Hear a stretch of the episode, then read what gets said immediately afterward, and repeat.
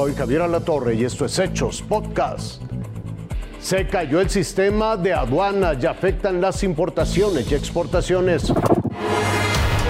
Una falla en los programas de la Agencia de Aduanas de México paralizó las operaciones en puertos, así como en cruces fronterizos con Estados Unidos.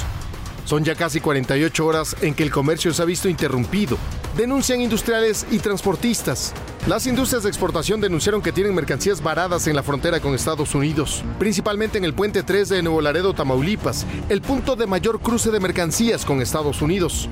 Por ejemplo, el Consejo Mexicano de la Carne aseguró que acumulan dos días sin poder procesar sus importaciones, lo que ha afectado en escasez de materia prima. Esto les ha generado pérdidas por más de 4.500 millones de pesos tan solo en ese sector. Transportistas estiman mayores pérdidas. La afectación que se tuvo económica estaba yo viendo que es alrededor de 24 mil millones de pesos a nivel nacional por todas las aduanas que tuvieron esta situación, principalmente pues lo que es Laredo, Lázaro Cárdenas y este de Manzanillo, creo que también Querétaro. Por lo pronto, el sector industrial explicó que el sistema se ha empezado a reactivar en cruces y puertos, mientras que la agencia de aduanas ha informado a las empresas que trabajan en el restablecimiento de las operaciones. César Méndez, Fuerza Informativa Azteca. Oaxaca sufre por la sequía y la falta de agua. La sequía golpea fuerte en Oaxaca. En el istmo de Tehuantepec, los campos de cultivo sufren los estragos de un año de lluvia escasa. La poca lluvia en los últimos meses se refleja en el bajo nivel de la presa Benito Juárez en Jalapa del Marqués. Tenemos eh, en la presa un, un almacenamiento de 44.7% y al término del ciclo llegaremos al 35% para no dejar la presa completamente vacía. Pero esto sí nos afecta en todos los cultivos de aquí de la región, pues, ¿no? Como es son la hortaliza, maíz, eh, pasto, árboles frutales. Los pescadores del pueblo también se ven afectados porque la mojarra empieza a escasear. Porque ya también este, la presa tiene poca agua tiene poca agua en el cauce y ya, ya la presa se va reduciendo. Al descender el nivel de la presa, un antiguo templo dominico del siglo XVI queda al descubierto. El convento se ubica donde era el centro del pueblo viejo de Jalapa del Marqués, mismo que fue inundado en 1962 para construir la presa.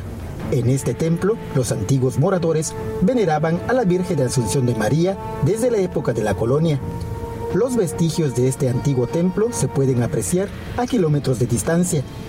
Los sismos y por el tiempo sumergido bajo el agua, una de las cúpulas y parte de su estructura han sufrido daños.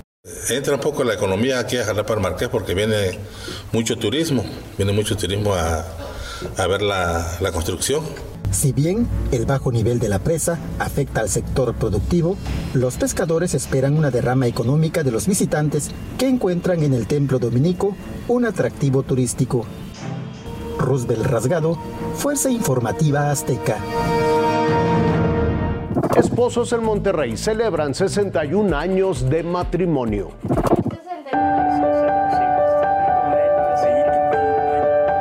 Llegué, me bajé del, del camión nos bajamos y, luego, luego vi yo tres, tres jóvenes, estaban tres, y eché Lolo la vista a una que estaba al extremo derecho.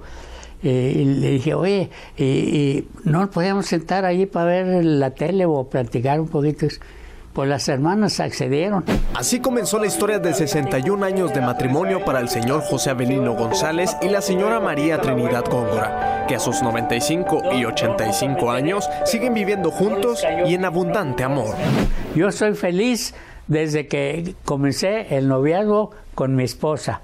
En 61 años les ha tocado vivir juntos distintas pruebas, momentos de alegría y de tristeza. El fruto de su amor resultó en tres hijos y con el tiempo vinieron los nietos, la adoración del abuelo. Ah, no, por los nietos, olvídate.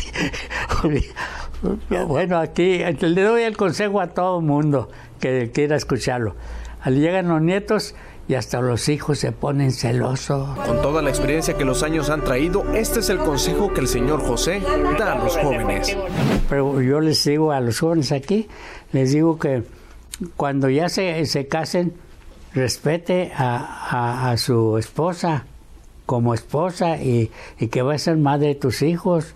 No la golpees. Estamos en el mes del amor y la amistad, y esta pareja es un ejemplo de que el amor es real y dura hasta que la muerte los separe. Fernando González, Fuerza Informativa Azteca.